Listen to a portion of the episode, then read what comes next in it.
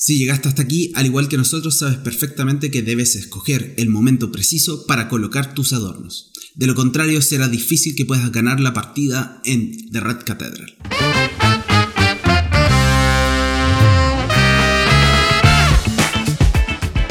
Te damos la bienvenida a un podcast realizado por Devir llamado Manual de Supervivencia Lúdica, donde hablaremos de la pasión de jugar juegos de mesa, rol, cartas, miniaturas y todo lo que esta maravillosa industria ofrece.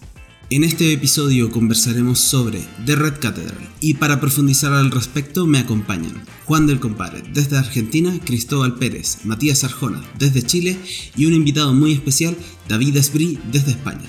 Este episodio cuenta con tres segmentos. El primero dedicado a saber más sobre David Esbrí, su rol como editor de juegos de mesa dentro de VIR, el segundo dedicado al proceso editorial de The Red Cathedral y otras novedades recientes, y el último bloque dedicado a nuestras impresiones personales como jugadores sobre The Red Cathedral.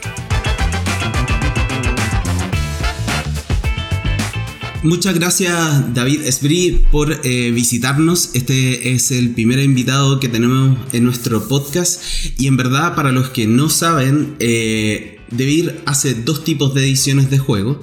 Están los juegos propios, que son los que eh, supervisa David, que son los juegos que son eh, de propia autoría de Devir, y están los juegos que nosotros eh, de alguna manera adquirimos por otras compañías, por otras editoriales, que editamos a través de la decisión sabia y homogéneamente durante muchísimos años de Xavi Garriga, ¿cierto?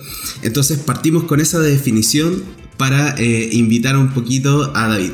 ¿Cómo estamos, David? ¿Cómo se vive eh, el encierro desde el otro lado del océano? Hola, Matías Arjona. Todo bien por aquí, muchas gracias. todo bien, todo bien. ¿Vosotros bien? Sí, no, o sea, poniéndole con todo. Si no, ¿para qué? Estoy, como, como emocionado. Es como, es nuestro primer invitado y además es David Esbrí. Mm. Ya ves, ya ves, ya ves. Sí. No, no, a mí me hace mucha ilusión participar en, el podcast de la casa, porque aunque estemos cada uno en un, en un rincón del mundo, estamos todos bajo un mismo paraguas que se llama De Bien. Y, oye, que las oficinas son distintas, pero el techo es el mismo. No, y yo creo que lo agarramos por sorpresa, porque el, proyecto de podcast era el proyecto secreto. Era como. Sí. era como. Estábamos construyendo la, la, la luna de la muerte, esta, la estrella la muerte, sí, sin que nadie se enterara. Pero, pero ya. Ya todos la vieron, ya todos saben dónde está. Como ya. Bacán. Y ahora no se salva a nadie. Van a venir de todas las oficinas tarde o temprano. Sí, como indicaba antes, este primer bloque trata de explorar un poquito la, tu faceta, David, eh, personal, ¿cierto? Para saber un poco cómo llegaste a Debir, cómo fue, no sé, este principio en, en convertirte el editor de los juegos propios de la compañía, que no es menor. Hay como un grado de responsabilidad ahí también. Cuéntanos cómo, cómo fue este proceso, cómo llegaste y qué, cuál fue el desafío.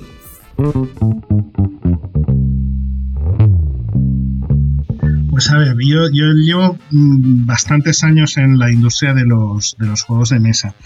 Eh, empecé, yo creo que el, primer trabajo profesional dentro de este mundillo, eh, de hecho estuvo ligado a Xavi Garriga, eh, porque bueno, yo era dibujante, era ilustrador eh, más o menos aficionado, y Xavi en su momento, antes de que existiera Debier, al menos en España, tenía una editorial de juegos de rol, que era Farsas Wagon, y eh, las primeras ilustraciones que alguien me pagó, me las pagó Xavi para hacer dibujos de Fan Hunter, del juego de rol de Fan Hunter. más allá de eso, pues luego terminé, pues seguí como ilustrador y cosas más o menos relevantes, pues terminé como ilustrador en Dungeons and Dragons en, Wizards of the Coast haciendo ilustraciones para lo que es la RPGA, que es la, asociación de jugadores de juegos de rol, en el cual eh, Wizards pues hacía eh, aventuras y eran oficiales y tenían que ser ilustradas. Bueno, periplo como ilustrador, luego Pasó por Games Workshop durante varios años, llevando todo tipo de sombreros, desde comercial a responsable editorial, a directivo en el apartado de marketing y todo esto en Games Workshop en España. Y, bueno, hay un momento en el que Games Workshop decide centralizar todas sus oficinas de vuelta en Nottingham, en Inglaterra, y yo mm, decido apostar por un proyecto propio en el que ya lleva bastantes años trabajando, que era un juego de miniaturas, eh, en ese caso, bueno, se llamaba se llama Carnevale, un juego de miniaturas, y, con unos compañeros mm, tuvimos la iniciativa de montar nuestra propia empresa al cabo de un tiempo, pues no es lo mismo trabajar en una gran empresa que trabajar en una empresa pequeña. Las circunstancias eran un poquito más complicadas y coincidió ese, ese momento con una oferta por parte de Debir para que viniese a sus oficinas de Barcelona para echarle un cable a Xavi Garriga en el departamento editorial. Entonces, eh, Xavi necesitaba que le diesen un, le echasen una mano porque, bueno, él se ocupa de un montón de cosas, sobre todo de las más aburridas como contratos, pagar a la gente y tal y cual, y necesitaba un cable, pues, a nivel de coordinación de, equipos de traducción, de maquetación, para evaluar los proyectos que vamos a editar y todo eso. Entonces, mm, ese fue el objetivo, o al menos es lo que me contaron a mí, por el cual eh, yo vine a, a trabajar a Debir que bueno, yo había soy amigo de la casa desde hace muchos años. De hecho, años en España se habían publicado cómics y yo había, había ilustrado un cómic que publicó Debir. Es una auténtica catástrofe, así que nunca busquéis las siete coronas. No, no, no, no. Se llama las siete coronas, no lo busquéis nunca. Ahora en Google. o sea, perdón, pero pero todas estas cosas que yo me estoy desayunando ahora, a pesar de, conocer el, nombre de David de Chávez desde hace miles de años, eh, yo termino de grabar acá y empiezo a googlear qué es lo que ilustraste, ni hablar. Solo de curioso. No, bueno. No, de, eh, hay muchas cosas de las que me puedo sentir orgulloso. Las siete coronas, eh, bueno, no, digamos que no es un ejemplo representativo de mi trabajo como, como ilustrador. Eh, pero bueno, finalmente termino recabando aquí para ayudar a Xavi y a los pocos meses pues veo que el trabajo de, de ayuda al editor jefe pues que vamos, que lo he superado, que ya me he pasado el boss y que ya estoy buscando la expansión del juego. Y entonces ya en ese momento eh, cuando entré yo, Debir había empezado a, a trabajar en el, en el Holmes Sherlock y Mycroft y en Dragones y Gallinas. Eran juegos que ya estaban en marcha y pude, digamos, eh, acompañarlos en los últimos compases antes de entrar a imprenta y vi que esto es, lo que realmente me parecía interesante, ¿no? Entonces, poco después nos llegó la oportunidad de trabajar en el juego que, se, que terminaría llamándose Checkpoint Charlie y este sí que lo tomé desde el principio y eh, acompañé al autor, eh, buscamos al ilustrador correcto, la producción y todo esto.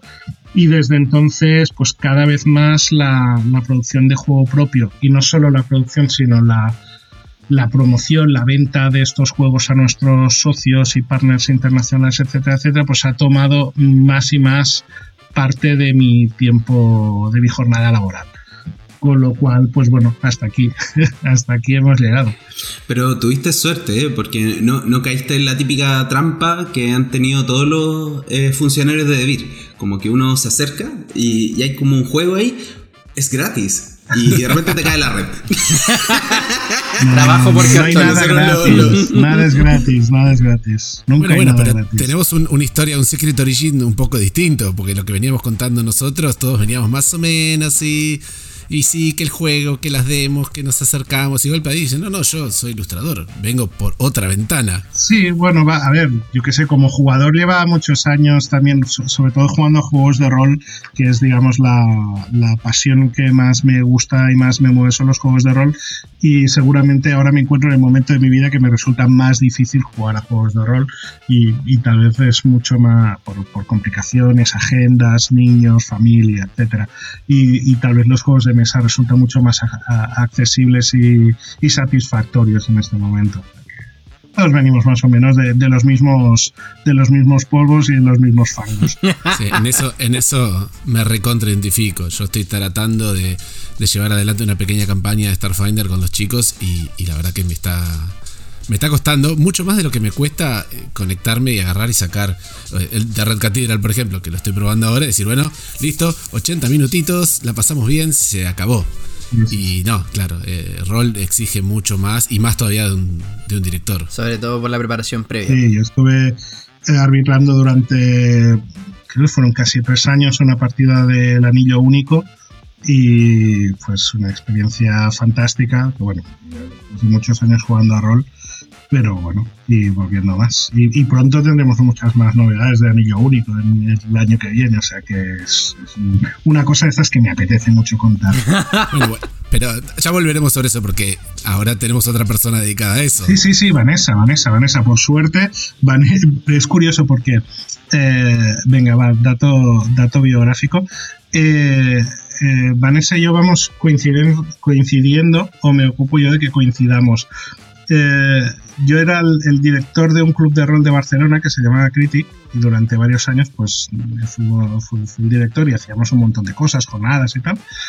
Y cuando lo dejamos luego años más tarde Vanessa tomó el relevo.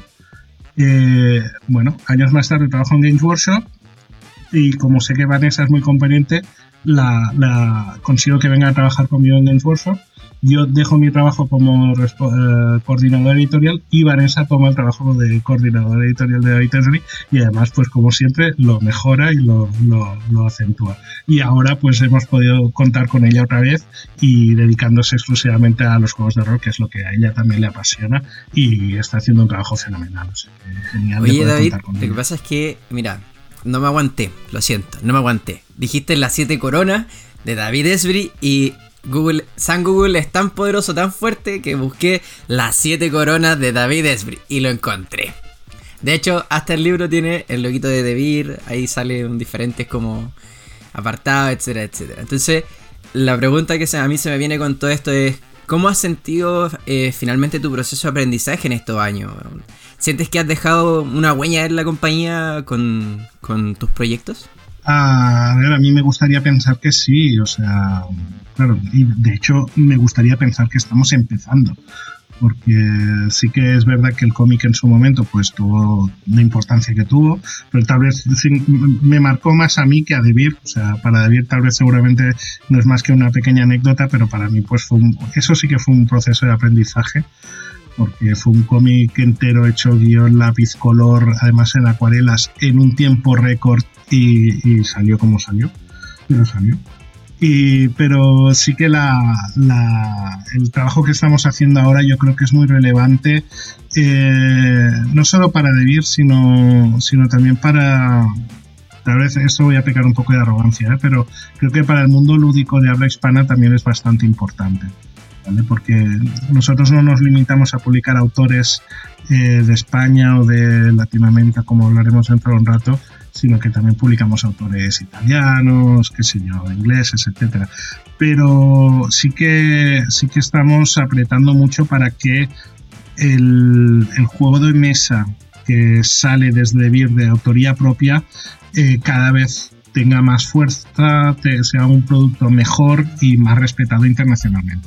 Bueno, yo creo que también aportando un poco a lo que dice David, eh, desde adentro eh, siempre hay como una, mm, una, diferencia importante, que era la que hacía antes del juego propio versus el juego que viene heredado de otra marca o de, o de otra editorial que, que, lleva un background detrás de desarrollo importante. Pero interiorizar ese proceso creo que es súper relevante, eh, sobre todo para la maduración del mercado, porque por ejemplo pensando en España, no habían tantas tampoco empresas hace, no sé, cinco años que estuviesen haciendo solamente juegos propios, ¿de acuerdo? Entonces, eh, yo creo que como un signo bueno, primero que cualquier compañía tenga alguien dedicado 100% a desarrollar contenidos propios, porque eso le da innovación al mercado, le da una visión también quizá a los autores nacionales de, de apostar por eso, de no sé si de vivir completamente de eso, porque hay muchos autores que a veces como que editan un juego, pero siguen haciendo otras cosas en paralelo, ¿cierto? Y qué sé yo, pero sí le da como el carácter de confianza a la industria para invertir en ese proceso. No sé si incluso eh, esa, esa noción la pudiese tener el mercado hacia afuera de Debir. Porque una cosa es lo que hacemos interno, es como, oye, necesitamos gente, pongamos algún compadre ahí para editar porque tenemos demasiado, demasiada idea. Y, pero lo que hay hacia afuera, de, la empresa es como una apuesta de seguridad. Es como, sí, ¿se puede invertir en este negocio? Sí. ¿Se pueden hacer eh, productos propios? Sí. ¿Pueden incluso eh, autores españoles ser editados en otro idioma? Sí. Y eso yo creo que es un peso positivo. O sea, yo me, parece muy, muy desde afuera también, porque no estoy ahí presente en España como para, para saber el feeling, que mm, quizás eh, para otras personas, tanto David como otros editores, son fundamentales para el desarrollo de eh, la industria, porque son los únicos que están disponibles para editar cosas de carácter nacional y no solamente internacional, que también está bueno, está bueno eh, hacer un catálogo rico, ¿cierto? Y, vasto en todas partes, pero no es lo mismo desarrollarlo desde adentro, porque hay demasiadas dificultades, demasiadas cosas que, que pensar. Yo sabes que estaba, pensando, el otro día conectada con esto. Eh, estuve participando del chat de un, podcast que estaba, estaba en vivo y el tema de debate era sobre los juegos nacionales, ¿no? Y pensando en esto, que todo el camino que recorriste y demás, yo estoy seguro que si le preguntara a Xavi eh, consejos de, editor, me diría una cosa, porque como bien dice Matías, eh, por ahí él está más al tanto de juegos que ya, o sea, ya fueron publicados, ya están en proceso de ser publicados y que Debir toma y hace las traducciones y demás, pero hay, hay una parte del proceso de edición que probablemente ya se recorre en Cosmos, en Hansing Look y demás, pero estoy seguro que vos podrías eh, aportar ese otro, ese otro eh, consejo o, contarnos sobre ese otro proceso que va un poco más eh, interno y es donde creo que por ahí de lo que decía Matías, ¿no? Hay gente que se va animando, ok Bárbaro. Mm. Tenés un juego, eh, hay alguien que lo va a editar. Perfecto. David, ¿qué, ¿con qué piedras te encontraste en este camino? ¿no? De, decir, bueno, agarro, empiezo a trabajar un autor, trabajo en una editorial y lo voy a llevar hasta la imprenta y hasta el depósito. ¿Qué, qué, piedras podríamos eh, ayudar a que gente salte o qué, aprendimos en el camino? ¿Qué aprendiste en el camino? Bueno, es, eh, es un proceso que es, que es muy interesante porque eh, primero de todo, eh, se trata de un proceso de, eh, de relaciones personales primeramente, ¿vale? Porque tú tienes a un autor con más o menos experiencia que ha creado algo, ha dedicado su tiempo y ha hecho algo que para él es, es importante. Entonces, a partir de ahí tú tienes que tomar lo que sea que tú decidas trabajar. O sea, para empezar, si no te interesa, pues mm, ya no hay conversación, ¿no? Pero pongamos que, el proyecto que tenemos sobre la mesa resulta interesante y hay que desarrollarlo. Pues para empezar hay que, hay que tratar ese proyecto con mucho con mucho cariño y con mucho respeto, porque es la obra de, una persona que le ha dedicado mucho tiempo y le ha dedicado muchas ilusiones, con lo cual eh, pues se tiene que tratar con esta delicadeza sabiendo también cuál es el interés de la editorial que lo va a sacar. O sea, si Debir eh, necesita que el juego, en vez de ir de, de, de cachimbas, todos entendemos la palabra cachimba, ¿sí? ¿No? vale. Pues si en lugar de cachimba resulta que el editor. Como buen chileno lo, estoy malinterpretando, así que. Vale, ok. y, imagino que acabaremos los Translation en algún momento, pero bueno. Pues de, pipas de agua para fumar, el juego resulta que el editor considera que ah. tiene que, que tratarse de Holmes, ¿vale? Y esto es un proceso que no tuve que hacer yo. Eh, pues se tiene que hablar con el autor y convencerle que no, que tal vez el mercado no necesita otro juego de, de, gestión de ovejas o de zombies o de Tulu. Lo que necesitamos es un juego de orugas gigantes. qué sé yo, ¿vale? Entonces, eh, por un lado es eso, y entonces afinar las reglas, trabajar con el, con el reglamento, porque una cosa es hacer un juego, incluso un buen juego, y otra cosa es, explicar ese juego en un reglamento, y esto muchas veces eh, no está tan bien hecho por parte del autor, que no es su trabajo, al fin y al cabo, o sea, de hecho de ahí viene la palabra editor, hay que tomar el texto del autor y editarlo para que sea comprensible. Luego el buscar el ilustrador correcto y, también el, trato con los ilustradores pues también tiene sus, sus, complicaciones, pero es un, es un trabajo que a mí particularmente me fascina porque vengo de ese mundo. Entonces disfruto mucho con, con, eso. Entonces yo siempre digo que para encontrar un ilustrador eh, para vivir tiene que, como mínimo, tiene que ser mejor que yo lo cual no es, no es difícil, pero como yo vengo de ese mundo, pues intento que los ilustradores de Vivir, eh, y de hecho todos los que han trabajado con nosotros, yo creo que, cumplen con creces esta, esta expectativa. Eh, luego, tal vez la, la, piedra más grande o la, o la cosa donde realmente tienes el reto más grande es convertir esa idea en un objeto físico. Es decir, buscar el, fabricante correcto y tomar las decisiones correctas para que los componentes tengan la forma correcta, el tamaño correcto. Que si tiene que ser esto un marcador de madera o un token de cartón o un dado de este tamaño o del otro. ¿Vale? Entonces esto es un proceso que también hay que, trabajar con, mucho tino, ¿no? con, mucho, con mucho cuidado. Luego temas logísticos, por suerte todo esto no me ocupo yo. Tenemos gente que, sabe transportar contenedores desde China y cosas así, cosa que por suerte no, no, me ocupo yo. Y finalmente llevar el, juego al mercado, y de esto seguramente vosotros sabréis más que yo porque es, lo, eh, es un poco vuestro día a día.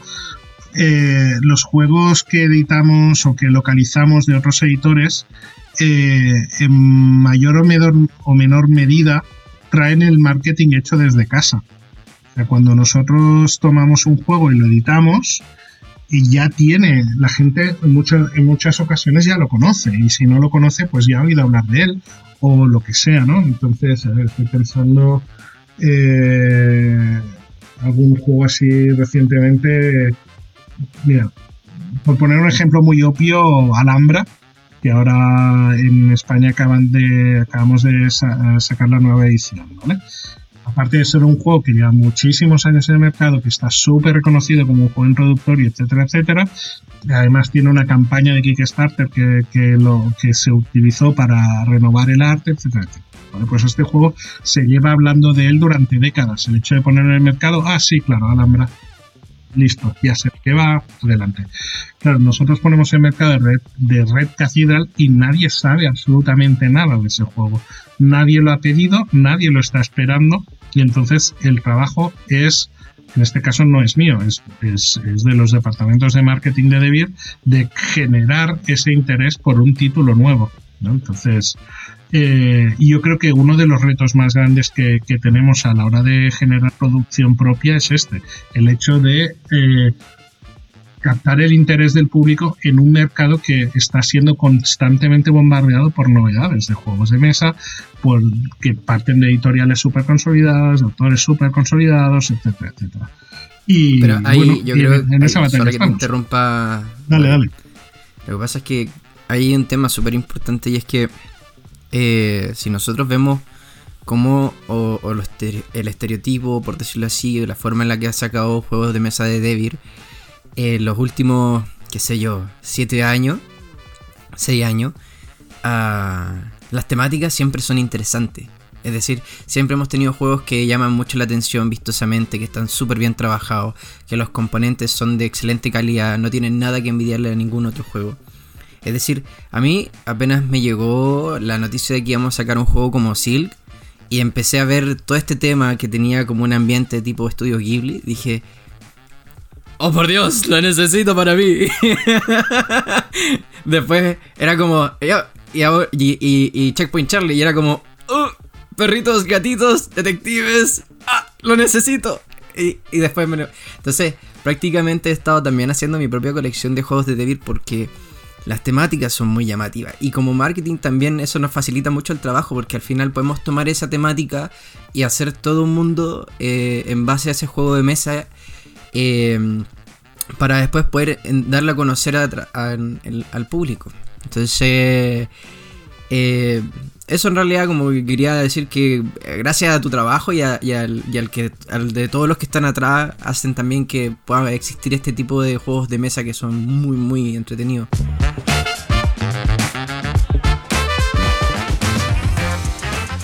la verdad es que el, tema es, es, una cosa que a mí me, divierte mucho hacer y me divierte mucho lo que, lo que hacer lo que yo llamo el world building. Es decir, una vez el, el, autor me, ha vendido su juego, me ha vendido su mecánica y pongamos el caso, pues por, decir algo, Seal, que era un juego de, gestión de ovejas, ¿no? De, ovejas, el lobo y tal. Y, Punto número uno, yo creo que ya existen demasiados juegos de ovejas. No creo que haya tantos aficionados a la, ganadería, dentro del mundo de los juegos de mesa. Y, además, bueno, las mecánicas no me acaban de funcionar dentro de ese, de ese concepto, dentro de ese tema. Eh, poder desarrollar universos propios y, fantásticos, ¿por qué no? En, juegos de este tipo yo creo que, vamos, no hace más que añadirle valor al juego. Igual que Care Care, pues es un juego de, de pues de, colonización, ¿no? De un poco de, de, descubrir una, una isla, etcétera, etcétera podríamos haber hecho cualquier cosa, pero decimos, ¿por qué no hacemos pájaros antropomórficos en Nueva Zelanda. Mm, pues ¿por qué no? ¿Sabes? De hecho, yo creo que ese tema de, mm, que mencionaron antes también, de que el juego no lo está esperando nadie, y, eso es un desafío para una editorial, aunque sea una editorial pequeñita, ¿cierto? Que está editando su propio título, es algo que muchas veces eh, los editores no, no dimensionan. Porque justo lo comentaste, uno tiene que abrirse un poco camino a machetazo, eh, porque en el fondo hay tanta publicación de juegos que tu juego tiene que destacar en, eh, en esa como marea de novedades que hay. Y por lo tanto, como un dato que puede ser súper relevante para quienes no, no escuchan, eh, es muy curioso, pero evidentemente el trabajo que hay detrás de difundir un juego puede ser eh, tanto más relevante que el juego en sí mismo. Pensemos solamente desde dentro de, nuestra empresa. Em, por ejemplo, Chile, que como decía eh, Cristóbal, él mismo se entusiasmó con el propósito de Silk. Silk es uno de los juegos más vendidos que tiene de Vir Chile. Y, eso es el efecto también de comprometerse con, con el proceso completo que quizá el juego es bonito estéticamente, que eso también es un plus, pero las mecánicas funcionan adecuadamente, tienen una finalidad clara eh, para un público específico y eso se transmite coherentemente en un mensaje y llega a ese lugar y toca esa puerta y le dice a ese jugador, oye, mira, esto existe y está bueno, échale una oportunidad. Trata, trata de testearlo. Anda a tu tienda amiga y pruébalo o lo que sea o lo que sea que sea el mensaje. Pero en el fondo esa labor es súper importante y muchos proyectos buenos a veces se caen por la falta de trabajo en ese sentido y hay, y hay eh, juegos increíbles ahí como en, como si fuera arqueología del juego, así como ir a rescatar un juego antiguo y sacarlo de la bóveda. Y además hay una cosa que, intentamos cada vez que hacemos un juego en, en Devir, eh, queremos oír un poco de la de la urgencia de la novedad. Es decir, eh, a veces es fácil llevarse por el, por el huracán de lo que ha salido este mes, eh, hablar de un juego durante 15 días y luego olvidarlo y nunca más volverlo a tocar. Y nosotros consideramos que por respeto al juego, por respeto al autor y por respeto al trabajo de todos los que estamos haciéndolo, todos los juegos que nosotros eh, ponemos en el mercado, las propuestas que hacemos, queremos pensar que tienen una vida mínima de 5 años. Es decir, yo dentro de 5 años quiero seguir vendiendo eh, Out of This World. ¿Vale? Y, si yo no creo que dentro de 5 años ese juego va a seguir siendo vigente, no lo voy a publicar. Entonces, eh, tanto, porque la apuesta, el coste incluso, si quieres, si queremos hablar de, desde un punto de vista puramente económico. La inversión de desarrollar un juego, todo lo que comporta, no puedes quemarlo en 15 días. Es que no, no, no, no, no funciona así. Eso me parece súper válido y, me hace pensar en otra cosa que ya dijimos que en algún momento tenemos que hablar, que es el tema de eh, modas. O sea, cómo, si, si vos querés que el juego dure, hasta dónde eh, podés subirte una moda de, juegos de mesa y cuándo lo haces. Porque yo ahora estoy viendo eso solo. Entonces, me parece eso también, ¿no? Una apuesta a decir, ok, esto por ahí es fácil de vender hoy porque eh, viene arrastrado de este, este, este juego que ya tuvieron éxito y demás. Pero yo quiero que mi juego dure. Entonces, tengo que pensarlo distinto. Eso me parece relevante. Y es que ahí hay un tema súper súper relevante y es cuando tú te enfrentas a toda una industria que está también ambientada en la fantasía, que tienes mucho material de donde agarrarte para poder eh, generar este tipo de estética, de, de, mecánica o lo que sea. Pero, pero de de repente va y saca juegos como, no sé, te sorprende con juegos como París, por ejemplo. O sea, saca un París que no tiene ningún tipo de temática fantasiosa, sino que simplemente tiene una mecánica, tiene una puesta en escena, tiene tú puedes jugar con la misma caja, es súper sencillo jugar, es precioso, tiene este, este como trabajo de diseño tipo acuarela. Entonces, eh, no sé, no sé si al, público le pasará, pero por lo menos lo que, lo que a mí me empieza a pasar es que empiezo a tiritar así como... es como, wow, por favor, yo sé que llegará a Chile tres meses después del lanzamiento en España, pero quiero que se adelante. Solo tres meses, qué suerte que tienen algunos. Pasando un poco al, al segundo bloque, que era como profundizar un poquito más sobre el proceso editorial, porque ya como que nos, nos anduvimos entrando, ¿cierto? Em, obviamente que hacer el proceso editorial de un juego es complejo. Justo el otro día estaba participando en una charla con unos editores de libros y hacíamos este parangón entre el editor de juegos y el editor de libros, porque hay, hay como un feeling del autor.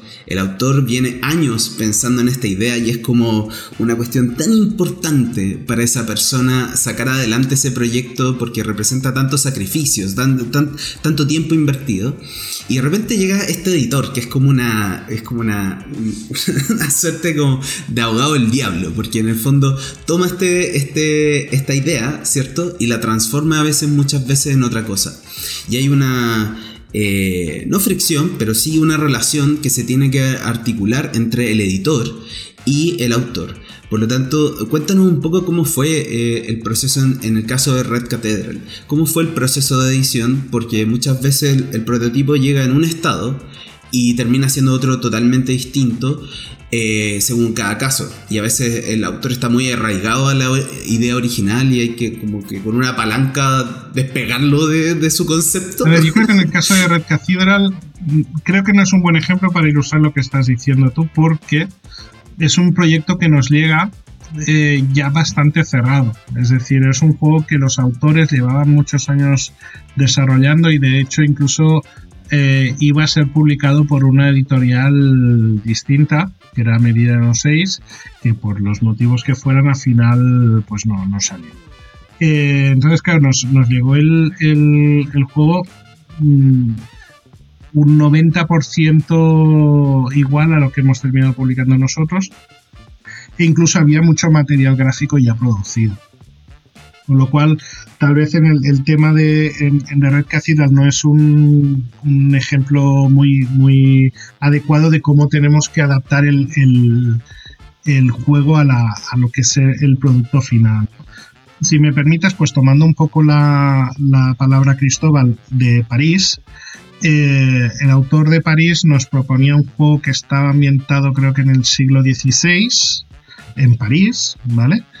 Eh, pero nos proponía un, prototipo que tenía unos edificios estupendamente impresos en impresoras 3D con sus ventanitas y sus tejaditos y tal, que era absolutamente espectacular y carísimo de producir y absolutamente invendible para un juego de dos jugadores de 20 minutos, media hora de tiempo. Entonces, el proceso de desescalada de terror, de, terror tecnológico, de pasar de esos edificios eh, que, simplemente no podíamos producir para un juego de este tipo, a lo que ha terminado siendo París, pues ahí sí que hubo un, proceso de, eh, de adaptación por parte del autor y, en este caso el autor pues decidió eh, darnos confianza como editores y, decir, bueno, si vosotros consideráis que esto es lo que necesita el juego, pues adelante, ¿no? Y claro, en el momento que llegas a ese punto de entendimiento, en el cual hay una confianza mutua, ¿no? Nosotros confiamos en que el juego, más allá de nuestra opinión personal como editores, si quieres, que tal vez es una opinión profesional, de decir, vale, el juego funciona, nos gusta tu trabajo, eh, vamos a editarlo, pues también hace falta una, una confianza recíproca eh, por parte del autor en, pensar, vale, pues si, si, resulta que el editor considera que hacer un juego de, 70 euros para un juego de dos jugadores de 20 minutos de tiempo no es lo mejor para mi proyecto, de, dejémosles trabajar y que nos hagan la propuesta a ellos, ¿no? Y entonces de ahí salió pues la idea de, de que París se jugase dentro de la caja, que los edificios tuviesen la forma esta de polióminos de, doble capa, etcétera, etcétera. Que estos detalles se podrían haber resuelto perfectamente pues con un, con un troquel simplemente de una capa, sin más detalle, jugando en un tablerito fuera, pero yo creo que hubiese perdido un poco la magia y París no sería el París que conocemos. Ahí hay que como una especie de compromiso, porque digo, los, los, los troqueles de, de París, yo creo que se ven muy bien, no se me había ocurrido que podrían ser 3D, sí entiendo obviamente que, que 3D sería carísimo, pero ahí por ahí está esto de, la relación con el autor, decir, mira, está bueno esta idea, que yo, pero eh, vamos a, llegar hasta este punto intermedio, o sea, tratar de no pisarle la idea, viene, por ese lado, ¿no? Sí, sí, sí, o sea, el juego es exactamente el mismo, ¿no?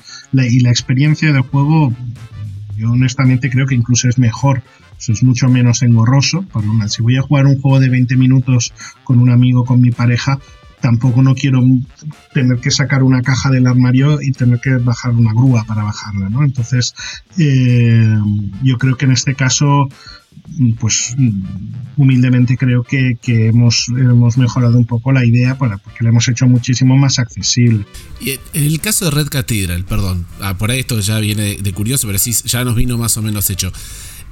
¿Hasta dónde eh, tuviste que meter mano en la edición, por ejemplo, de los componentes? O sea, ¿ya venían con las banderas, las águilas rusas de Token? ¿O, eso sí fue, fue mano de la editorial? Sí, eso sí que es, eh, trabajo nuestro.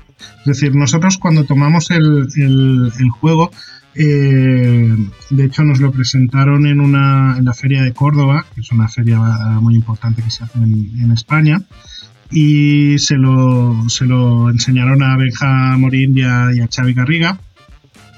Y bueno, lo trajeron a la oficina, lo jugamos los tres y vimos que sí, que realmente era un proyecto que valía la pena involucrarse en él.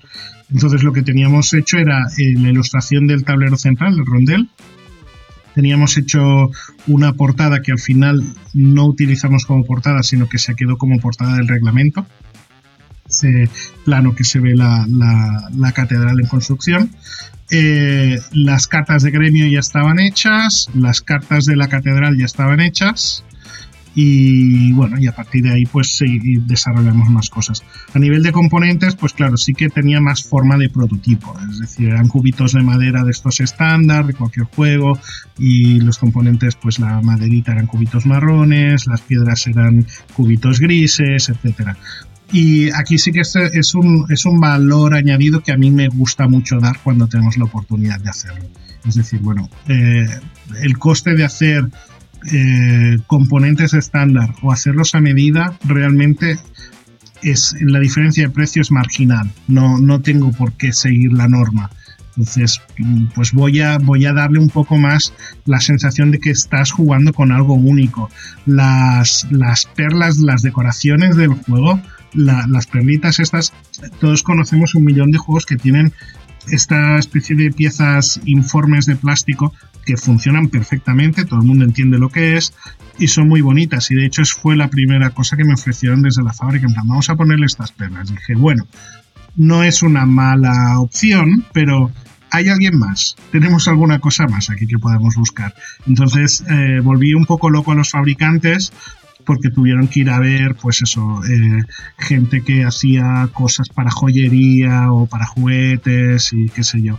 Y, nos, nos, ofrecieron pues las, las piedras moradas y verdes que, que tenemos ahora en Red Cathedral. Y de hecho, la, la piedra morada, la que es cuadrada, la, primera muestra que me mandaron era muy bonita, era de hecho estéticamente es muy parecida a la que tenemos hoy en día, pero con la diferencia es que era absolutamente plana de un lado. Entonces, ¿qué pasaba? Cuando tú ponías esa pieza sobre la mesa de juego, era, es que a no ser que tuvieses unas uñas muy afiladas, no podías levantarla de ahí. Eh, y bueno, ¿esto es un problema? Seguramente no, pero tampoco es demasiado guay. Entonces eh, tuvimos que dar unas cuantas vueltas más hasta que encontramos la perla que tenía las medidas correctas y además tenía suficientemente fondito como para poderla agarrar con estos mm, dedos gordos morcilleros que tengo yo. Entonces, de esta manera, de esta manera era cómodo y dije, vale, ahora tenemos la experiencia perfecta que nos da este token. Vos estás diciendo, vos estás diciendo que si el editor hubiera sido una persona con uñas largas, ese problema pasaba desapercibido.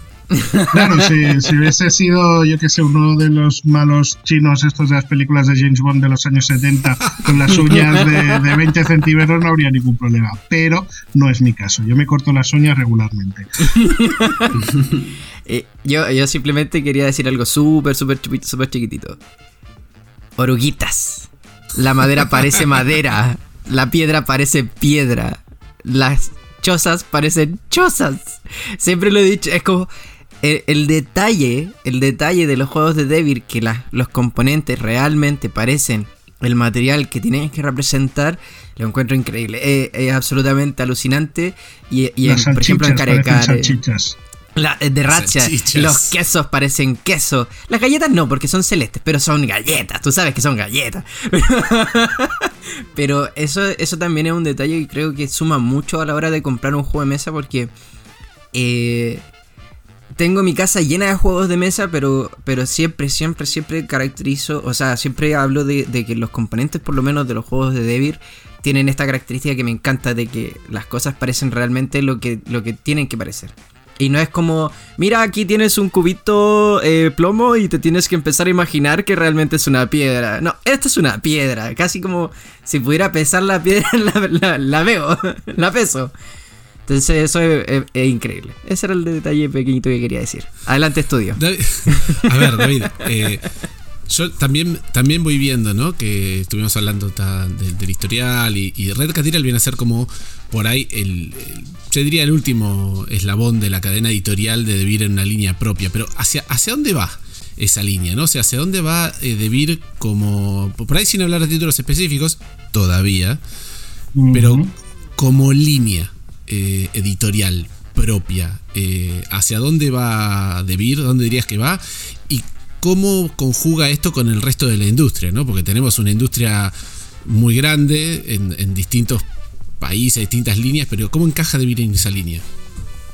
bueno, esta es una pregunta filosófica de calado bastante, bastante grande que igual, igual me pasa un poco por encima, pero voy a ver si soy capaz de, de exponerlo. Eh, el catálogo de juegos propios de Devir intenta de algún modo replicar el catálogo de juegos eh, que tenemos en catálogo. Es decir, nosotros editamos juegos que van desde el laberinto mágico o el fantasma blitz hasta el Here I Stand, el For the People, el Through the Ages, el Sword and Sorcery. Entonces tenemos un abanico de, público al que queremos abarcar que es muy amplio.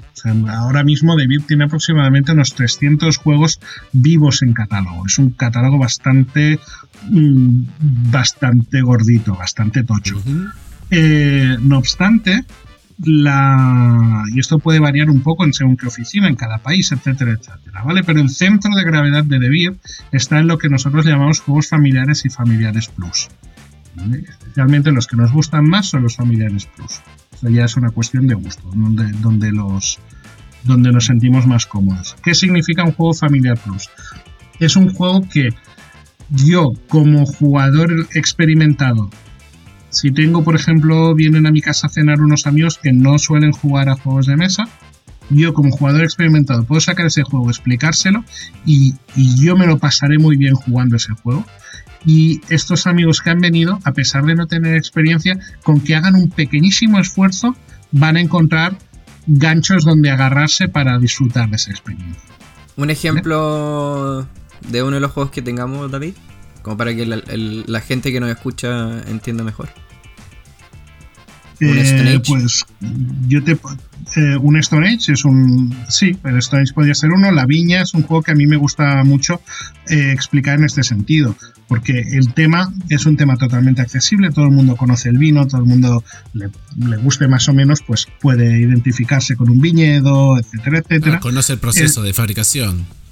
Exacto, o sea, no hay que hacer una gran explicación. Espérenme que me dio sed, voy a ir a buscar mi vino. Y, es un juego que puedes explicarlo de forma relativamente sencilla y que la gente no le cuesta de, pillarlo y, es un juego que es muy divertido, ¿no? Y es para todos los públicos, pero que no es un juego simplón, no es un juego que no es el parchís tira al dado muevo 6, Tiene, tiene algo más. Entonces, el, catálogo de juegos propios de Divine intenta replicar un poco esta, este formato, ¿no? O, o estas categorías.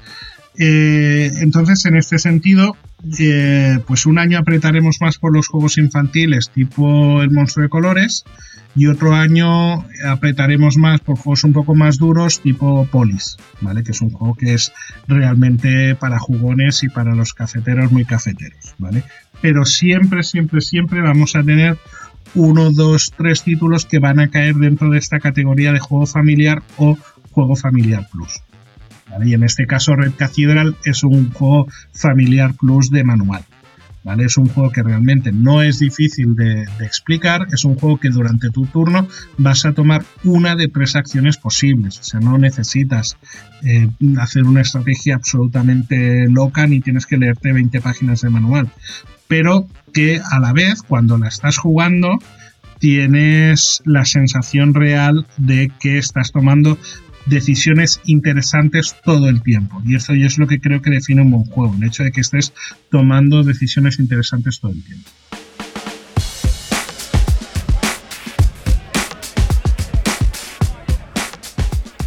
Antes de entrar eh, de lleno que, eh, a, hablar de Red Cathedral, te quería hacer una, pregunta, David.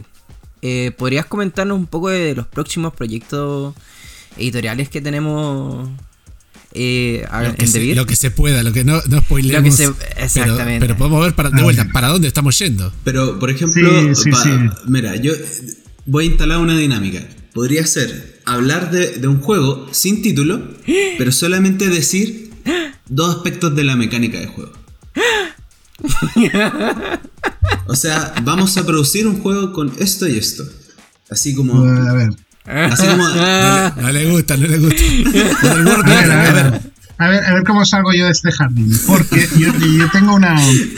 Yo tengo una, una máxima que desde hace tiempo intento aplicar, que es que me gusta hablar de las cosas que hay en este momento en la estantería. ¿Vale? Es decir, eh, de los juegos que, que, si alguien está escuchando este, este podcast le parece algo de ello interesante, dentro de un, de un, espacio relativamente corto de tiempo puede encontrarlo en una tienda, ¿vale? Porque si mm. empiezo ahora a hablar de los juegos que voy a sacar en noviembre de 2021, cuando llegue noviembre de 2021, esos juegos ya son noticias antiguas.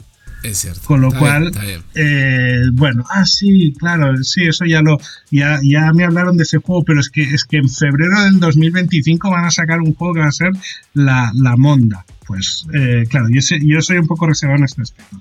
No obstante, yo me, había, me he dado una, una frontera personal para empezar a hablar de los juegos de 2021 que eh, esa frontera caduca eh, la semana que viene, con lo cual eh, también me sale un poco mal no, no dar mucho, mucha información al respecto.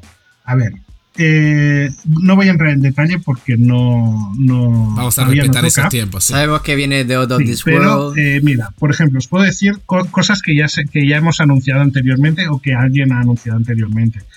Eh, vamos a sacar un juego de Josep María Llué y Eugeni Castaño, que estos son dos autores eh, eh, de aquí de Barcelona, que Josep María Llué ya lo hemos publicado anteriormente, es el autor de Monstruo de Colores y de Dragones y Gallinas, ambos con, con Dani Gómez. Y Eugeni Castaño es un, autor que tiene varios juegos publicados en España, y, pero que todavía no había publicado con, con. Y es un juego de eh, flip and write, es decir, de girar cartas y tipo los juegos roll and write todos los conocemos porque además hemos sacado un montón nosotros pues es un juego que flip and write que en lugar de envasar de dados va a ir en base a, en base a cartas Ok. y, y bueno he dicho he dicho el nombre del título el título del juego he dicho Halloween No. Party no Halloween Party de, de momento esto es un working working in progress porque es posible que al final el título cambie cuando el juego salga al mercado pero bueno, el tema es que bueno, hay una fiesta de monstruos y todos queremos colocarnos en el grupito que nos caiga mejor y además intentar que los vampiros vayan con los vampiros, que las brujas vayan con las brujas, etcétera, etcétera. ¿Hay dragones? Pero Hay dragones, no, pero hay unicornios. No, ¿Vale? no, no, no, No. Si, no tiene, si no tienen a Deadpool encima de su unicornio, no me sirve. No, bueno. Bueno, si eso hablamos con Marvel y buscamos la manera. Resolvelo, David, para que sos un editor. Mete a Deadpool y Sí, ya. sí, sí. Devir Ya está, ya está. se lanza con Marvel. Listo. Nada, voy a, voy a llamar a Joe Quesada y esto lo Claro. Y se resuelve en dos tiempos. Pues, pues por ejemplo, este es un juego que va a ser familiar y que, que- que, bueno, va a salir en, en el 2021.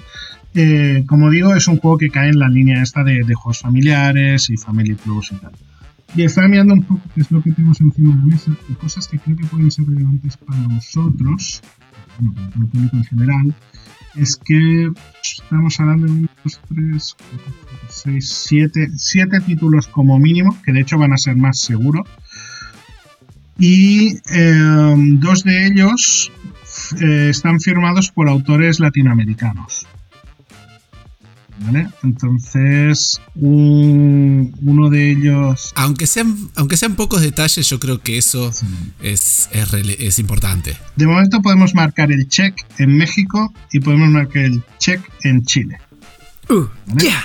Uh, yeah. gusta, me Uh, gusta. Seguiremos, yeah. seguiremos trabajando entonces con argentinos. Porque Ya no Sí, solo sí, de sí. juegos de que acá hay vinos. mucho, acá hay mucho que se puede, que se puede aportar. Pero Me bueno, consta.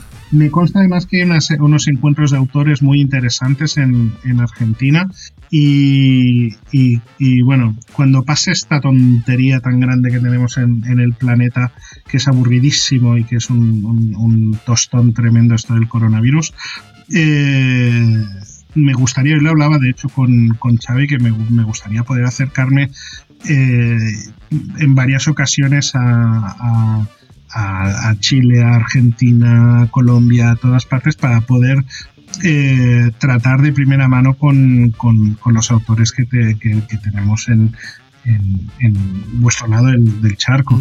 Bueno, Sí, sí. como, es, como spoiler alert, David está invitadísimo, invitadísimo a la próxima versión de Juego en el Parque como invitado. Cuando sí, se sí. pueda estar en Cuando los se pueda hacer un juego en el parque. Sí, bueno, por lo que me contaron la gente de Silk, fue muy divertido la última vez que vinieron por ahí. Uh. Sí. Saludo a, a Luis y a, y a Rock. Qué grande aventura tuvimos. Sí, a- sí, aventuras sí, sí. preguerra. Sí. Oh, se me vienen recuerdos de Vietnam con eso. Pues sí, sí, espero que el próximo que, puede- que, que se celebre eh, sea un poquito más relajadito y poder y poder y poder asistir de- del mismo modo con el Mega XP que no pude no pude ir en México, que vino toda la oficina y me mandaban fotos y me daba mucha envidia y yo estaba bueno, este tenía una aventura bastante más interesante que criar a mi hija, pero que Sí, claro, este sí. tipo de cosas pues ñe.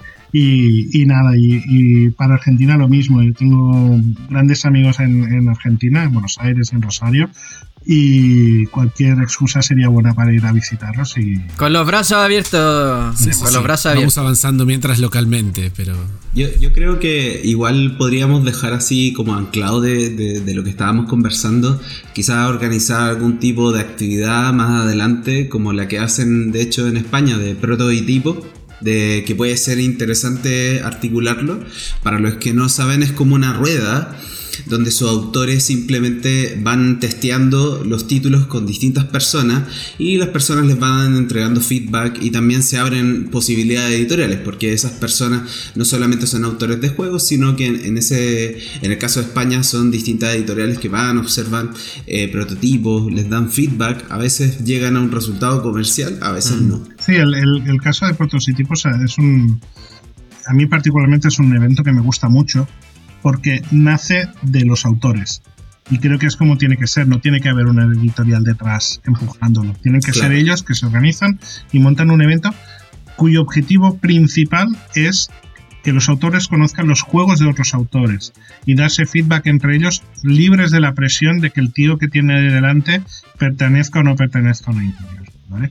Luego está que, claro, una vez el evento se consolida como tal, pues empezamos a ir más y más editores un poco a ojear, ¿no? Porque yo también entiendo que como autor, más allá del reto intelectual de diseñar un juego, lo que quieres es que ese juego vea la luz. Entonces, mm, nosotros facilitamos el hecho de que, los autores puedan tener contacto con nosotros y nosotros, pues, también nos vemos eh, beneficiados por el hecho de tener un montón de pescados en, un, en, un, en, una charca pequeñita donde poder pescar, con lo cual nos, resulta, yo creo que es, es una simbiosis muy interesante para, para los dos lados de, la mesa en este caso. Y, y, en cualquier caso, aunque no hubiese la presencia editorial, es un evento que, que, que, vale la pena replicarlo en cualquier parte del mundo porque los propios autores se den feedback entre ellos y crezcan. O sea, ¿quién, más, quién, quién te va a dar mejor feedback que otra persona que está en un punto de maduración dentro del mundo del juego igual que, tú, ¿no? Que, que, más allá de jugar para divertirse, va más allá e intenta analizar los procesos, las mecánicas, etc.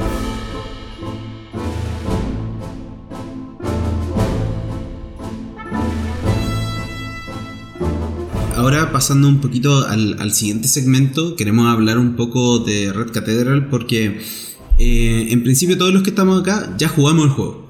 Eso es, una base. O sea, lo jugamos de manera virtual, remota, qué sé yo. Bueno, David lo lleva jugando como un montón de tiempo en distintas versiones, beta, no beta, eh, digital, no digital.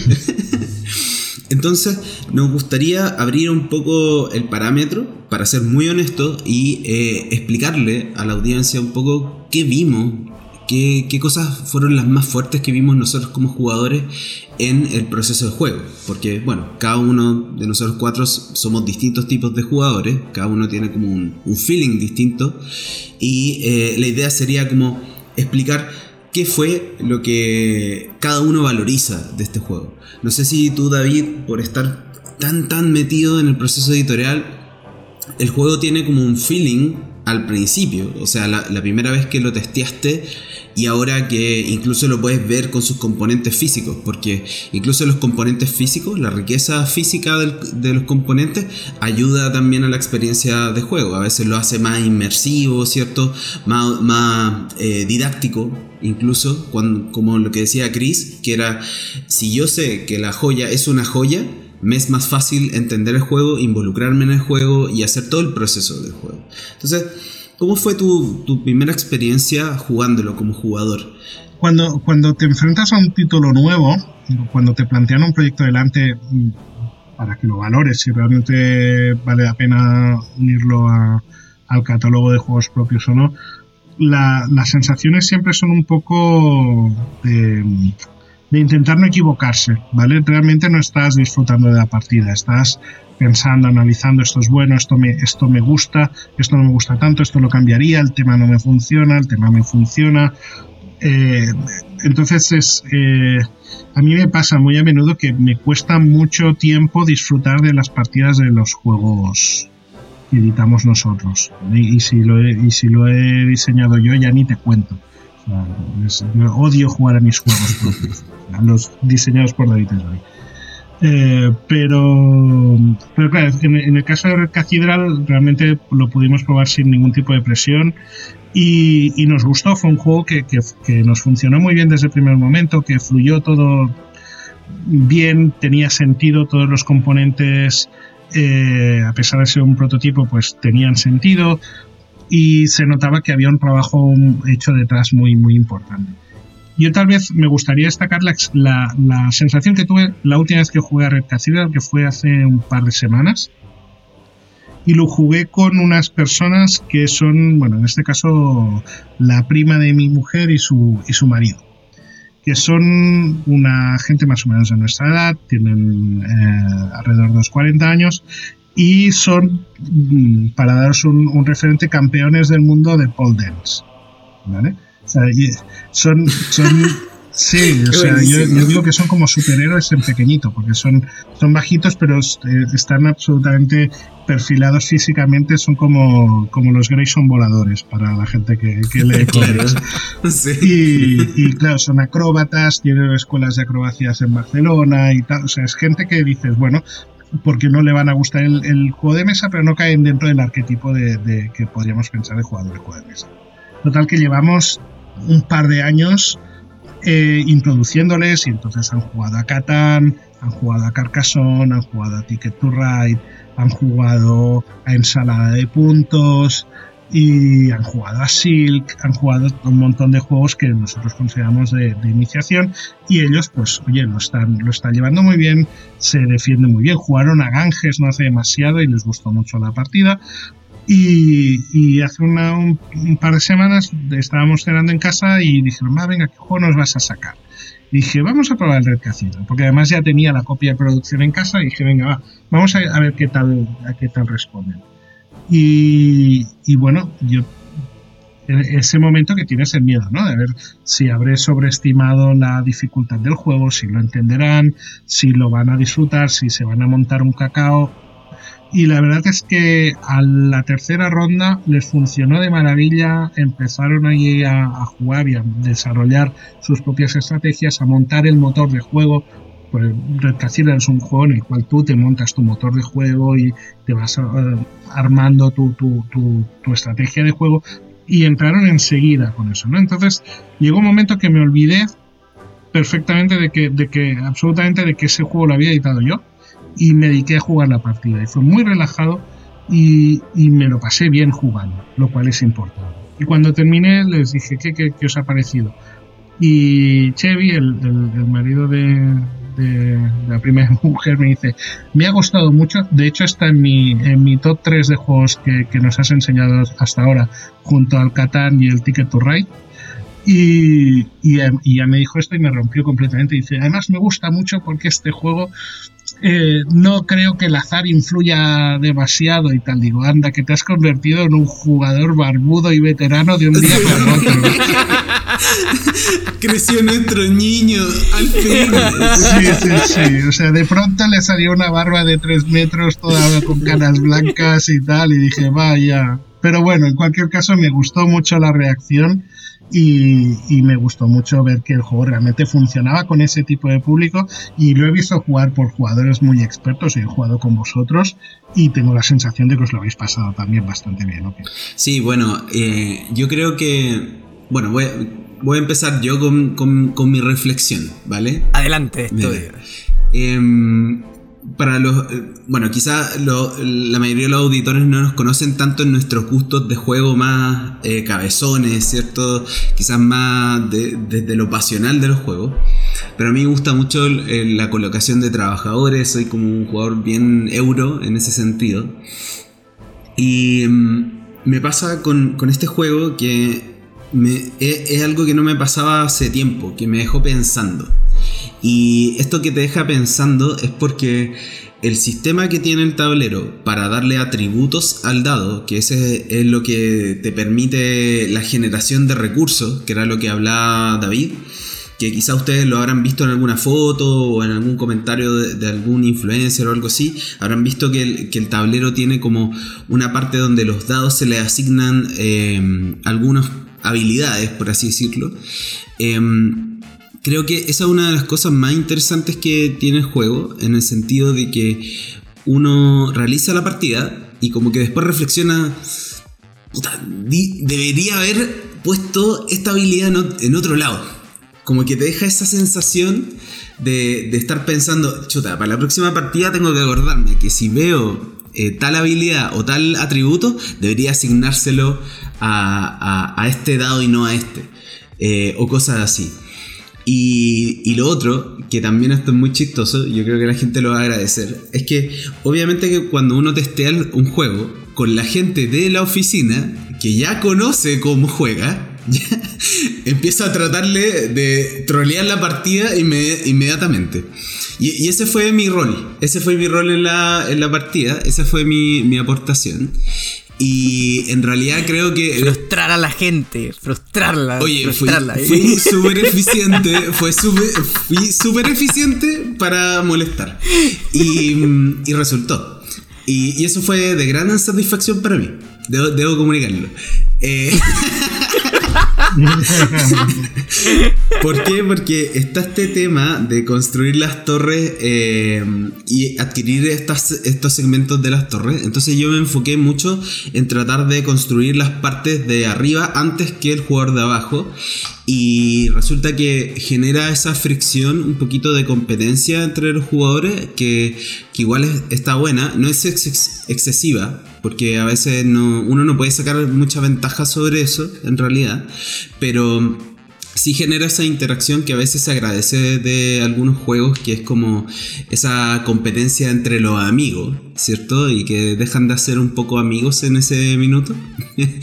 y... Em, eh, también el hecho de que creo que se entiende muy bien el proceso del juego. Creo que esas son cosas que me mm, considero que son buenas. O sea, viendo el tablero en virtual desplegado, que normalmente en virtual siempre he considerado que es más difícil jugar que en físico, porque en físico como que las piezas, el montaje del tablero, todo eso como que te ayuda mucho a involucrarte en el proceso de juego creo que no, no me costó tanto. Y, eso que he jugado otros juegos como el Viticulture en, digital o, el Through the Ages también, que son juegos que tienen muchos componentes y a veces eh, como que me cuesta montar la estrategia porque se me pierden cosas, porque la adaptación a veces virtual no es la mejor.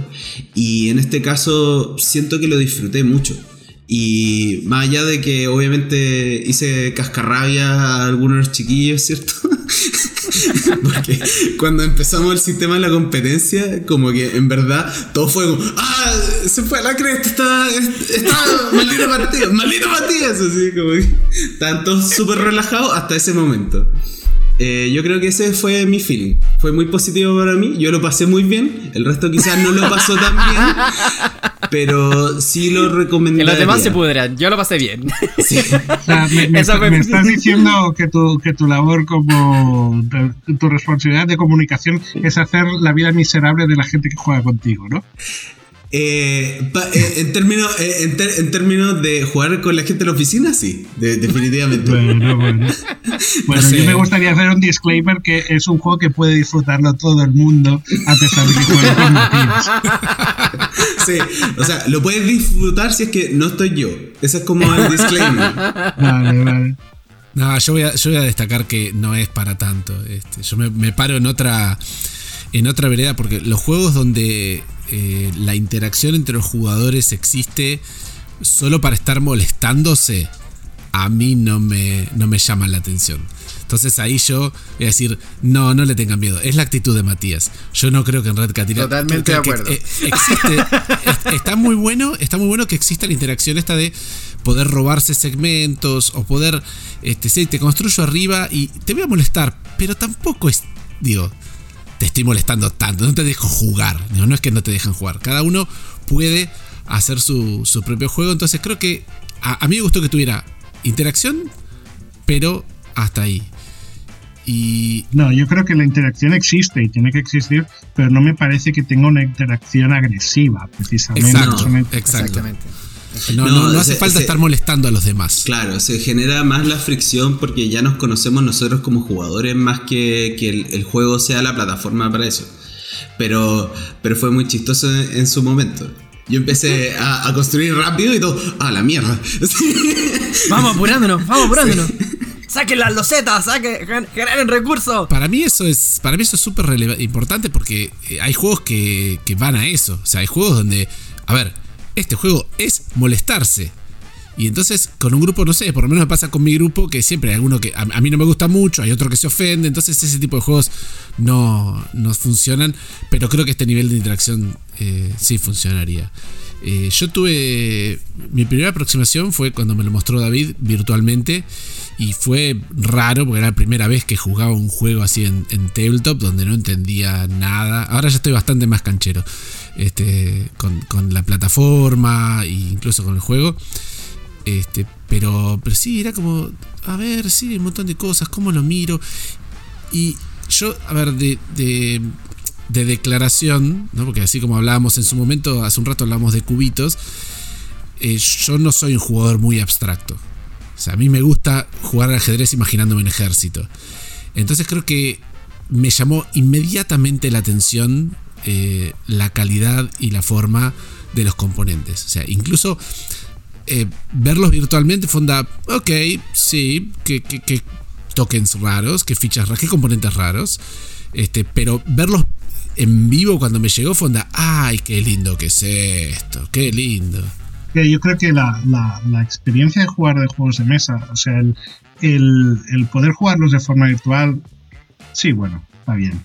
Pero creo que el, la gracia que tiene el, universo del mundo de, los juegos de mesa y lo que realmente disfrutamos es, primero, el aspecto social de poder estar físicamente con la gente y el aspecto eh, perdonadme el, término, pero el, aspecto erótico de tocar las piezas, de ponerlas, moverlas encima de la mesa. Eh, es, eh, el, aspecto táctil del juego de mesa es una cosa que no puede ser sustituida por nada, ni con un casco de realidad virtual. No, no estás ahí. Entonces, eh, yo creo que, que, los componentes son son súper importantes a la hora de desarrollar un juego. A lo mejor nos estamos perdiendo y deberíamos hacer inciensos con olor a juegos de mesa nuevo. Ahí está. ah, amigo. Ah, amigo. Esa es la fórmula del éxito, ¿eh? El, olor a, el olor a libro nuevo también. Yo creo que están ahí. Es ese papel que olor, tiene el, el Olor a destroquelado. Bueno, cuidado que la gente no, empiece a quemar las bolsas de sílice que vienen para ver los aromas que sueltan.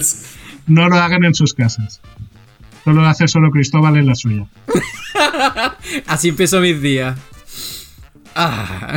Más allá, para mí por lo menos más allá de lo visual, el, juego me dejó una sensación muy, muy satisfactoria. Por esto que también hablamos de, de decir, bueno, es simple, ¿sí? pero también es diverso. Entonces siempre hay, hay un montón, para mí siempre hay un montón de cosas para hacer. Y me ha dado satisfacciones muy simples de golpe decir, bueno, estoy buscando, tengo un plan, estoy buscando madera y entonces podría hacer esto, podría hacer... Ah, ah, ah, ah, mira esta movida, qué interesante, no la había visto.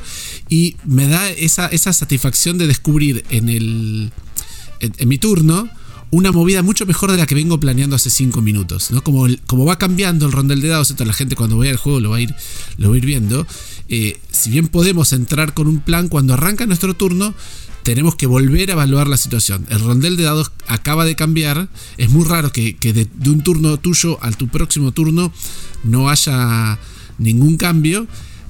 Pero más allá de que si bien se puede generar una frustración de que vos venís con un plan y te tiran un dado y te lo cambiaron, me ha pasado también lo, contrario, que es esto de, descubrir una movida que no tenía pensada dentro de mi estrategia, pero que me viene genial. Y, es una alegría, ¿no? De, el momento de estar, de estar jugando. es muy diverso, pero la verdad que estoy muy, muy contento y muy entusiasmado con el juego. Me ha sorprendido muy gratamente. A mí me pasó de que. Mm, bueno, yo soy como, como jugador, me, me caracterizo porque normalmente estoy rodeado de gente que no sabe jugar juegos de mesa o ha jugado pocas cosas, entonces constantemente he tenido que estar enseñando juegos de mesa más party games, por ende, eh, independiente me puedan gustar juegos más difíciles o con un poco más complejos, estoy más acostumbrado a los party games. Entonces, me pasa de que cuando empecé a jugar The Red Cathedral la primera vez, que fue eh, cuando David Edfris nos lo mostró por Tabletop, eh, era este jugador como, primero, la primera era la primera vez que me metí a tabletop. Entonces uno empieza así como, ¡Ah! y puedes hacer clic aquí ¡Ah! y mira es ¡Ah! y mira y puedes dar vuelta a la carta y puedes tirar el dado. Entonces eh, pierdes como completamente la noción de por qué estás jugando y te enfocas en la aplicación. Después, ya cuando me, centré en la jugabilidad y en todo lo que representaba el juego, eh, y empezamos a jugar, me pasó que a la tercera ronda, como bien decía David, empecé a entender mucho mejor cómo iban las mecánicas del juego. Eh, mi recomendación y mi consejo para todos los jugadores que a lo mejor sean más de party games y juegos familiares es disfruten las primeras dos rondas porque después de la tercera se vuelve complejo. porque ahí es cuando ya te empiezas a, pensar, ok, ¿qué voy a hacer? ¿Dónde voy a colocar esto? Ay, como decía Matías, debería de haber colocado esta loseta en este otro dado porque me sirve para esto, esto, esto. Entonces, ¿qué quiere decir con esto? el juego en sí tiene una curva de aprendizaje muy, muy grande. Eh, en ese sentido lo encontré muy parecido cuando tú juegas Carcassonne, como en la misma experiencia.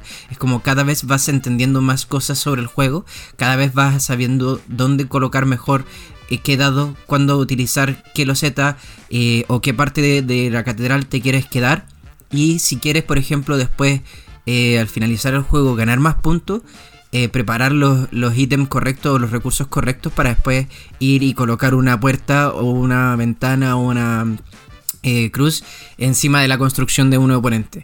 Yo creo que en el juego en general eh, tiene, tiene como este balance que es, es muy, muy, muy divertido. Puede llegar a ser muy competitivo y creo que como decían los chicos antes tiene la cantidad de interacción justa y necesaria que tiene que tener el juego. Yo eh, me quedé con una cosita por ahí, entonces es una aclaración, por ahí para mí. Cuando dijiste una curva larga de aprendizaje, o sea, no es difícil de aprender el juego, es difícil de dominarlo. Claro, exactamente. tiene, tiene eh, esa profundidad estratégica. Exactamente. claro. Ojo, yo creo que hay un montón de gente que lo puede, lo puede jugar en otro nivel, ¿eh? O sea, que puede entender el juego y jugarlo como me pasa a mí con Carcassonne. Yo creo que no termino de dominar esa profundidad. La veo, la veo cuando veo los torneos que estamos armando, me doy cuenta de algunas cosas que hacen jugadores y digo, ah, ni se me hubiera ocurrido. La verdad, ni se me hubiera ocurrido. Y creo que ese potencial también está en Recatedral, lo cual no quita que como es muy simple, digo, el, turno es simple, las acciones son simples, uno puede jugar sin ese compromiso estratégico. O sea, lo, he, visto, lo he visto jugando con mis hijos, que, entendieron enseguida el juego y, va, y, juegan a, por ahí a un nivel distinto. O sea, mis dos hijos juegan a un nivel muy distinto estratégico, ¿no? Uno de 15, uno de 11. Eh, hay, hay una diferencia estratégica importante, pero no se veía en la mesa. O sea, los turnos fluían. Los turnos son muy rápidos, son muy dinámicos. Entonces no, no había una gran diferencia. Y tampoco terminó viéndose a la larga. O sea, cada uno tenía su propia estrategia y las estrategias de ambos funcionaban. O sea, han, podido avanzar en el juego y divertirse jugándolo en, esos. Sí, había una cosa que decías ahora, Juan, que lo del Easy to learn, hard to master, ¿no? Es un juego fácil de aprender, pero que tiene una profundidad estratégica importante. Y de hecho, es, um, son los juegos que, que, a nivel editorial a mí me satisfacen más de sacar. O sea, Red Cathedral lo tiene, Silk lo tiene, Care Care lo tiene. Son juegos en los cuales tú aprendes el juego de una forma relativamente sencilla pero el juego luego te supone un, te, te propone unos retos realmente interesantes y, tienes una profundidad de juego mm, que, no es pequeña y que hay que tener muy en cuenta. Sí, por eso yo mencionaba que te deja como pensando, porque en el fondo uno trata de optimizar su juego muchas veces y trata de aprender en la marcha, o sea, turno a turno, como que va aprendiendo una mini cosita que te ayuda a estructurar tu estrategia general pero uno aprende mucho también del adversario, porque ve la estrategia que, que está generando. Y, creo que, que, nosotros cuatro tengamos más o menos un bagaje en, en, este tema, o sea, llevemos muchos años jugando distintos tipos de juegos y podamos seguir aprendiendo, creo que eso es un punto muy a favor. Independiente que no solamente sea con este juego, sino con cualquier otro. O sea, eh, yo creo que habla un poco también del proceso del juego de mesa, que uno pudo haber eh, jugado millones de tipos de juegos, pero esa última novedad que sacó al mercado alguien en particular, te sigue dando aprendizaje como jugador. Y creo que eso, eso está bueno. Además, yo creo que estos juegos son para los jugadores, no, esto no es necesita, necesariamente el tipo de público que, que, requieren, ¿no? Pero para aquellos jugadores que, les gusta el juego un poco organizado, es, eh, resulta muy fácil organizar partidas o pequeñas ligas en, en, tiendas o en clubs de juego, en jornadas en las cuales ahora mismo se podría montar perfectamente un triangular Red Cathedral Shield Care ¿vale? En el cual pues se pueden jugar una serie de partidas a lo largo de un par de días o un par de o en un, fin de semana lo que sea y los jugadores eh, van a disfrutar mucho de un, de un, de un de unas sesiones de juego organizado con este tipo de títulos. Sí, yo creo que el desafío ahí es cuando ya tengamos las capacidades ciertos sociales como para poder montar algunas actividades, ir experimentando. Claro, yo creo que, es un poco las ganas de ver gente que me hacen pensar en plan, ¿cómo podemos reunir gente en una tienda a jugar? Porque yo quiero ver personas jugando, no, no pantallas. Exactamente. de, bueno, esto como eh, de, último momento se me acaba de ocurrir y quiero plantear un reto a ti, David. La próxima vez que nos veamos, eh, ojalá no sea en 20 años más. Eh, te, hago un reto de que, de que tenemos que jugar sí o sí una partida de París y ver quién gana con una cerveza en la mano. Que gana, invita a la siguiente ronda. Y así hasta que alguien caiga rendido al suelo. Exacto. lo, que tiene de, interesante lo que plantea Cristóbal es que cerveza tras cerveza eh, va a ser más difícil jugar París. no, vamos haciendo mejores planteamientos. En nuestra, alguien va a mejorar. Alguien va a mejorar. el problema es quién se deteriora menos. Yo voy a estar así como, oh, qué buena jugada que hizo. No, a lo mejor en realidad. Terrible. Yo, tengo muy poco aguante. Si me hubieses hecho esta propuesta hace 20 años, igual, pero ahora ya. Cristóbal se aprovecha de la, su juventud para estas cosas. Un respeto para los, para los, para la tercera edad. Oye, con esto cerramos un poco este, esta primera entrevista que hacemos. Muchísimas gracias David por eh, participar. Ojalá te podamos tener acá más adelante hablando de otras cosas. Y para todos los que nos escuchan, eh, tienen que saber un par de cosas. Primero, eh, The Red Cathedral va a estar disponible probablemente a finales de octubre o en el proceso de noviembre, dependiendo de cómo se den un poquito estas situaciones con los kaiju, ¿cierto? Que interceptan los barcos y hacen que, y hacen, que se Nadie domina esas bestias, eh, salen en los mapas y nadie hace nada. Es como, oh Dios mío, ¿qué está pasando? Y. Mm, Además de eso, van a. que digo que no os preocupéis que te hemos pagado el peaje a Davy Jones. Bien ahí, David. Te das cuenta, está pensando en todo, David. Cuando no hay, no hay otra solución, llámate a los piratas que lo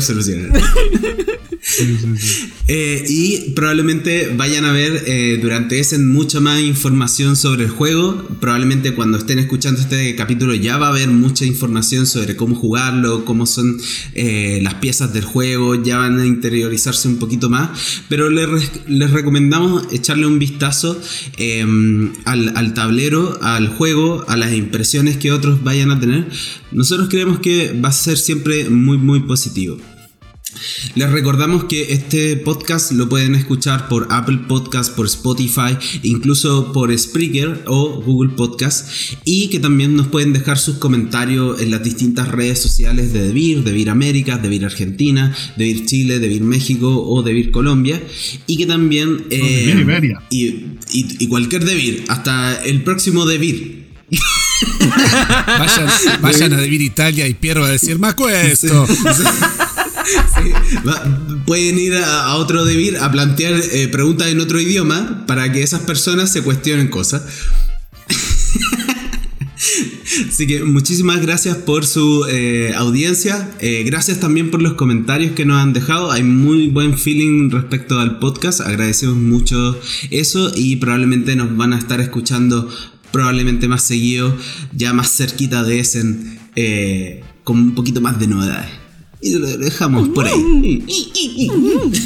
¡Más tiritones! Sí, sí, sí, no, seguidnos en, cuando llegue ese, me están pendientes de todo, todo lo que vaya a decir David, porque vamos a dar mucha información muy divertida, muy interesante. Vamos a tener a los autores de los juegos hablando con nosotros y vamos a empezar a desvelar qué es lo que ocurrirá en 2021. Ahí la bola de cristal se revela. Podríamos hacer un programa de lectura de tarot nerd, así como ¿qué va a pasar? Vamos a sacar unas cartas y David va a decir, bueno, salió la muerte. y así Perdiste tu turno. Quedé como el Kraken. salió el amor, salió el amor. Ah, yo también quiero amor. Nunca sabremos si está hablando de una reimpresión de Love Letter o de un nuevo proyecto. Muchas gracias David por, por venir, por participar. Eh, y, bueno, como bien decía Matías y como bien dijiste tú, esperamos tener nuevas novedades y tenerte de vuelta en este podcast. Cuando queráis. Hasta otra. Gracias, chao, chao. Gracias. Gracias mille.